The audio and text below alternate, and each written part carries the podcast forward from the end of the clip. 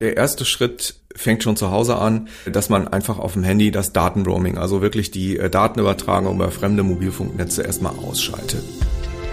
Computerwissen. Leicht verständliche Computertipps.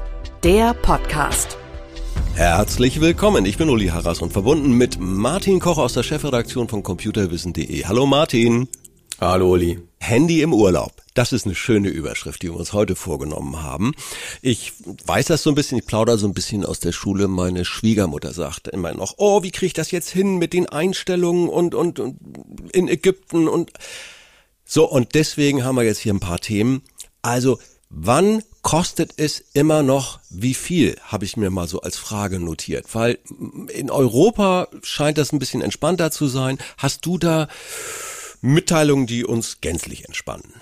Ja, also das ist vollkommen richtig. Solange man sich innerhalb der EU bewegt, also wenn man in den Urlaub nach Spanien fliegt oder nach ja. Italien oder in Griechenland ist, braucht man sich überhaupt keine Sorgen mehr zu machen. Seit 2017 ist das sogenannte Datenroaming, also die Übertragung von Daten oder Telefongesprächen über fremde Netze in, in Europa, genauso teuer wie zu Hause.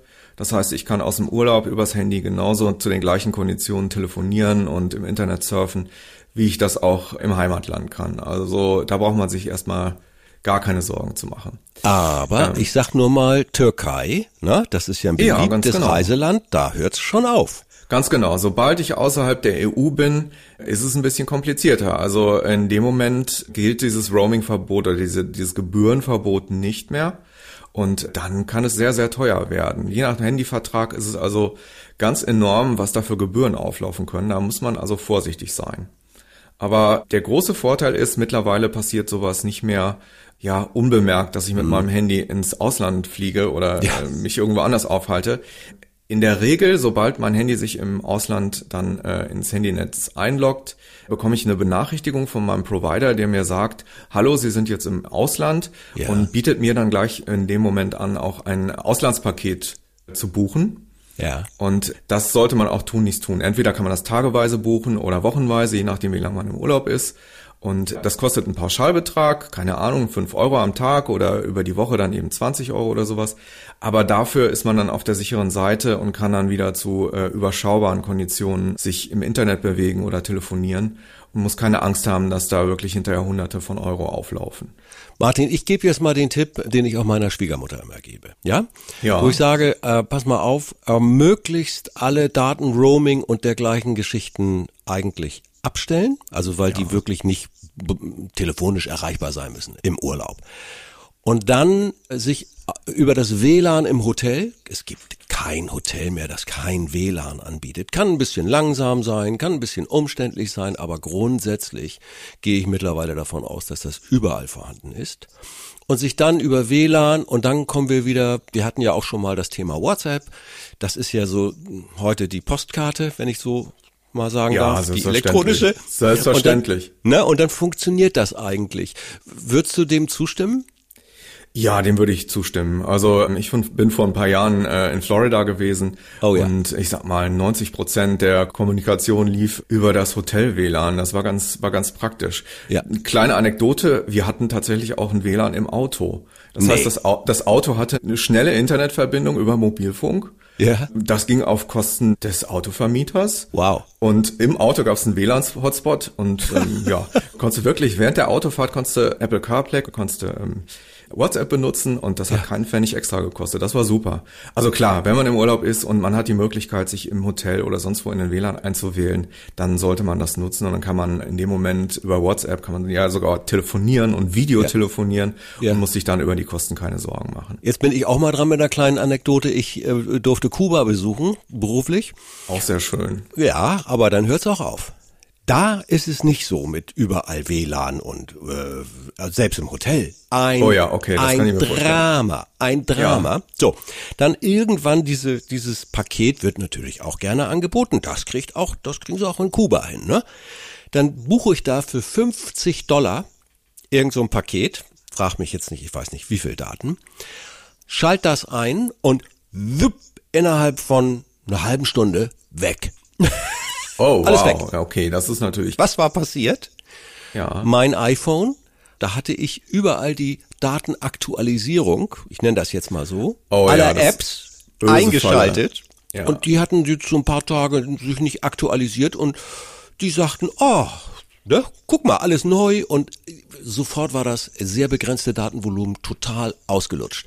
Seitdem bin ich da immer dabei, da gehe ich dann im Urlaub oder wo auch immer gerne mal rein und sperre das erstmal und sage, keine Aktualisierungen der Apps, die laufen ja automatisch im Hintergrund und verbrauchen und verbrauchen Daten. Ja, ganz genau. Also, aber da- das ist sogar eine Einstellung, die sich eigentlich auch für zu Hause empfiehlt, weil letztendlich das Datenvolumen jeden Monat ist endlich.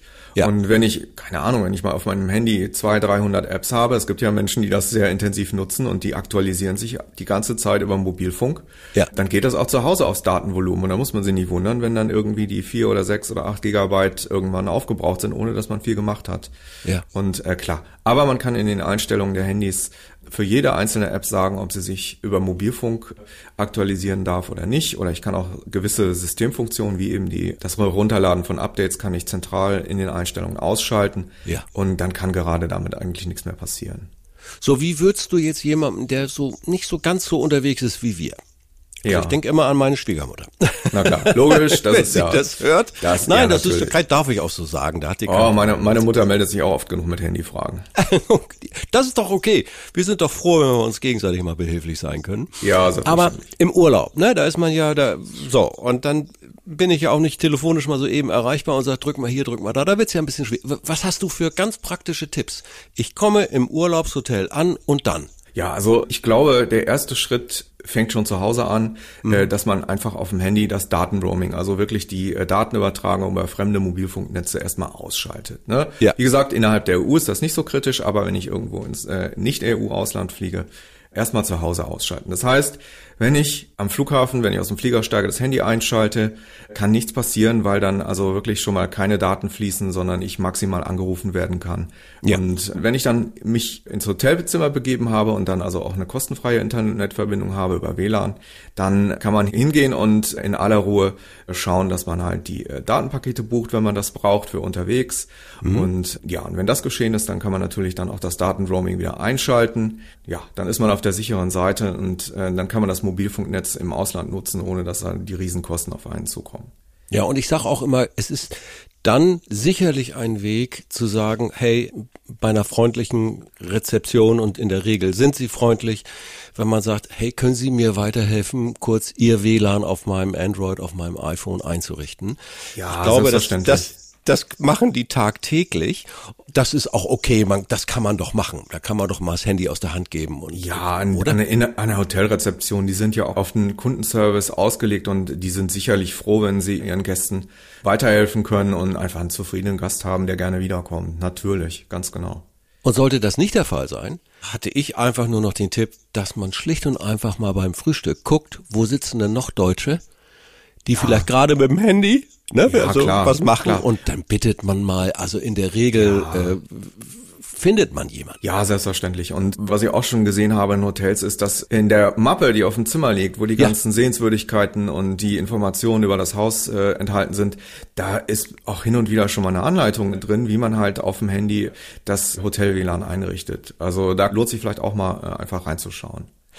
Und sehe ich das richtig, wenn eh, manche haben ja auch Skype, ne? Also das hört Ja, klar, man auch ja, immer wieder. Das funktioniert ja über WLAN auch. Ja, selbstverständlich. Gar kein Problem. Also wenn ich mit zu Hause Video telefonieren will und dazu Skype benutze, solange das Handy über WLAN mit dem Internet verbunden ist, kommen da keine Kosten auf mich zu. Da ist das vollkommen unkritisch. Ich habe mal ein ganz anderes Thema. Ähm, Brauche ich eigentlich noch eine Fotokamera und eine Videokamera? Also äh, ist doch alles im Handy drin. Ja, also puh, das ist eine gute Frage. Ich glaube, das hängt ganz stark davon ab, wie aktiv ich fotografiere und Videos äh, aufnehme.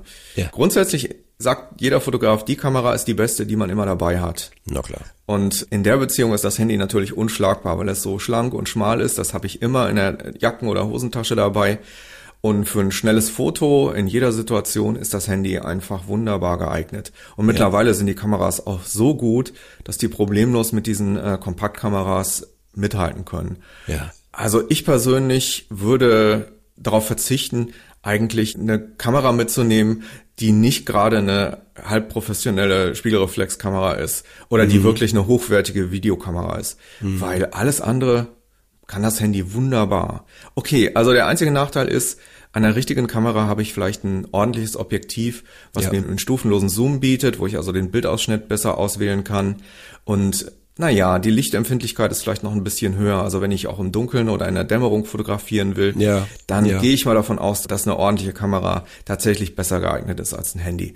Aber für alles, was ich so tagsüber bei Tageslicht fotografieren will, da wüsste ich nicht, warum ich jetzt unbedingt noch so eine Kompaktkamera mitschleppen muss. Die klassischen Urlaub-Schnappschüsse, also ja, das in Verbindung noch mit einer, die gibt's ja auch unzählige Apps, mit denen man die Fotos auch noch ein bisschen bearbeiten kann. Ja, ja, ganz genau. ah, genau. Also da ist das Handy na. vollkommen in Ordnung für finde ich jetzt ein guter Rundumblick für Handy ja, Ja, fand ich auch. genau. Lieber Martin, herzlichen Dank. Das war Martin Koch aus der Chefredaktion von computerwissen.de.